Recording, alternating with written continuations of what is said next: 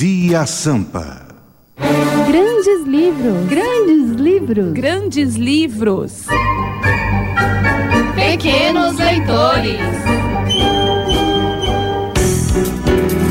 Daí, Rádio USP sempre trazendo uma novidade para você. E olha só, a Companhia das Letrinhas publicou o livro Reinações de Monteiro Lobato, uma biografia.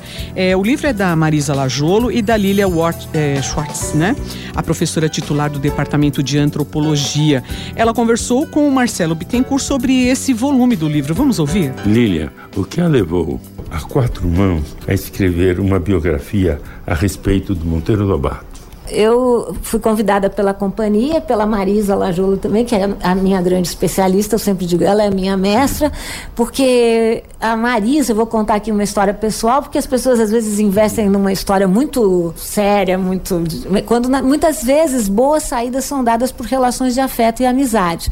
Então, Marisa me ajudou muito na época em que eu escrevi a biografia de Lima Barreto, justamente porque, no caso da biografia de Lima Barreto, há um enigma, porque porque Lima Barreto diz que encontrou Monteiro Lobato em São Paulo. E Monteiro Lobato diz que não encontrou. Eu falei, Marisa, como é que eu vou resolver isso? A Marisa falou, olha, que eu concordo com ela, provavelmente o Lima Barreto estava de pileque e Monteiro Lobato não quis encontrá-la. E conselho de Marisa Lajolo.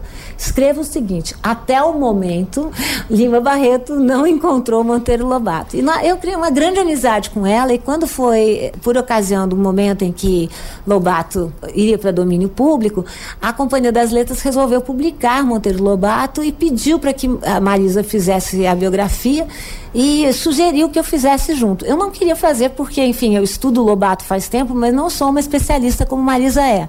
Mas eh, eu aceitei o desafio, até porque nós tínhamos notícias que uh, talvez algumas editoras cortariam trechos que Lobato é francamente racista.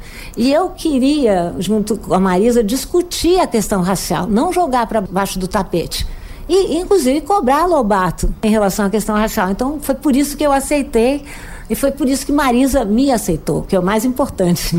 Adivinha quem está chegando? O príncipe escamado, o doutor Caramujo. Nem consegui me despedir dele direito. Que príncipe? Que, que, que caramujo? É o Pedrinho que está chegando. Vai se arrumar, minha filha. Ei, Emília, por que ela tá desse jeito? Minha vizinha tirou meu vestido para vestir uma senhora garranca mais, dona Benta. A Emília está falando. Fala pelos cotovelos, vovó. Doutor Caramujo disse que é fala recolhida. Credo! Mas isso é impossível, minha. Impossível é seu nariz. Mas boneca não fala. Porque era muda de nascença. Mas o doutor Cara de Coruja me deu uma bolinha de barriga de sapo e eu comecei a falar. E hei de falar a vida inteira. Dona Beca, ela tá falando. Credo. Mas esse mundo tá de perna pro ar. Que coisa! Meu Deus! oh, narizinho, essa doce menininha está de volta ao aconchego do lar com sua bonequinha que mais parece um pano velho. Ah, agora sim eu vou colocar meus planos em prática.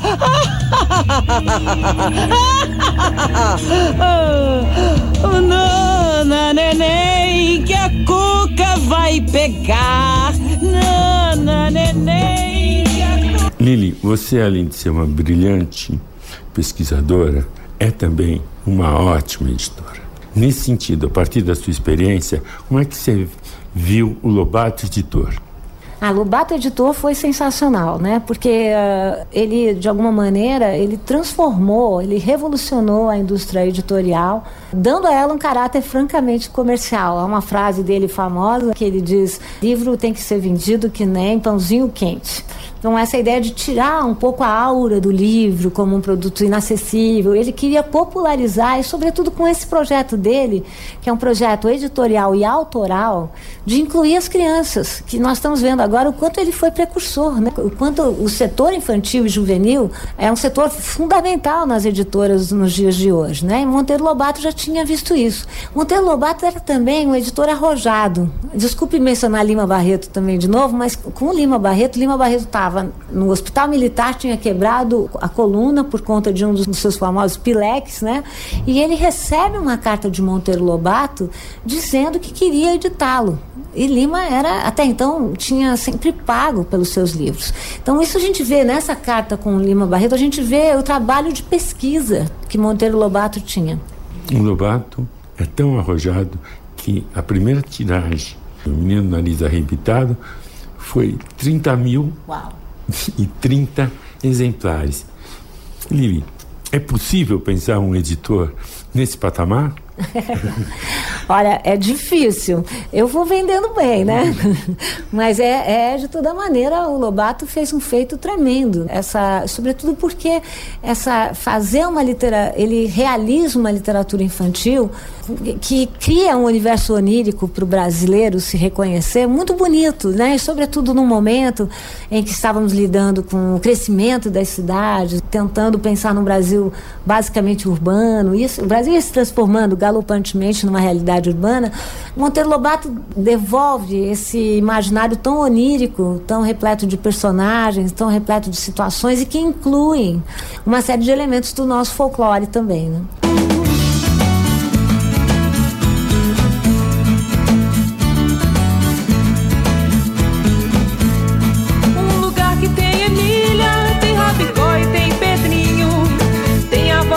Benta e a garota Narizinho.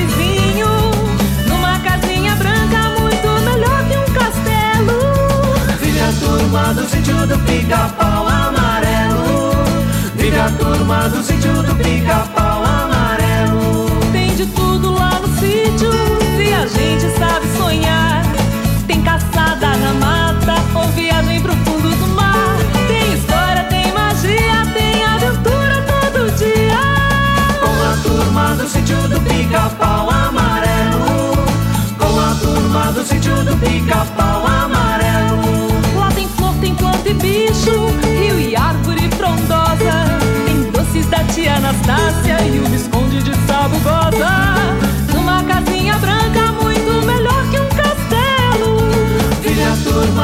sítio do pica-pau amarelo. Vive a turma do sítio do pica-pau amarelo.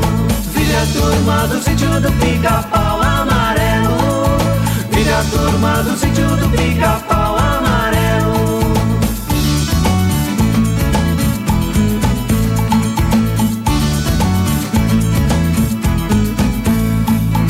Lili, Monteiro Lobato era racista porque apenas Emília, nos momentos de raiva, chama a Anastácia de negra beiçuda. Porém, os sobrinhos da dona Benta só se referem a ela como a tia Anastácia. Essa é uma questão polêmica e que eu fiz questão de tratar. Eu acho que o racismo é um fenômeno que produz traumas, produz dor. Eu tenho muitos colegas negros que dizem que quando a professora dava o livro para a classe que eles sofriam muito e eram caricaturados também muito. Então a verdade é que os sobrinhos a chamam diferente, mas se você analisar a obra como um todo, a, a dona Benta é aquela que traz o conhecimento. E a Anastácia é aquela que traz as crenças. Ora, a Anastácia também tinha o seu conhecimento, também tinha suas filosofias. E em boa parte do, da, da, obra, eu digo, não é só nos termos que isso aparece, isso aparece nas hierarquias construídas entre os personagens. E muitas vezes o racismo age silenciosamente, sinuosamente. Então, se nós formos com, comparar qual é o universo da Dona Benta e qual é o universo dos demais, a gente pode perceber como há um preconceito que está lá na obra.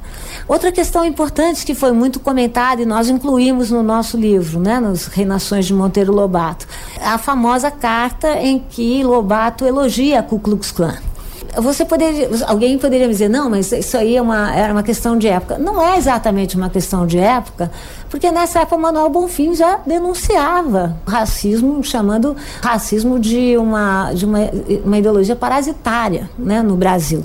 Então, eu penso que o que é importante aqui é que a gente pode gostar muito de um autor e pode também desgostar do autor em certas coisas. Eu sempre digo que fazer uma biografia não é um compromisso com a elevação absoluta do autor. Então vamos gostar em Monteiro Lobato do que ele tem para ser gostado e vamos sim anotar, reclamar. É isso que nós fazemos no livro, eu e a Marisa reclamar, lamentar. Porque quem escreve uma biografia sempre está sujeito a isso. As contradições que são contradições de todos nós.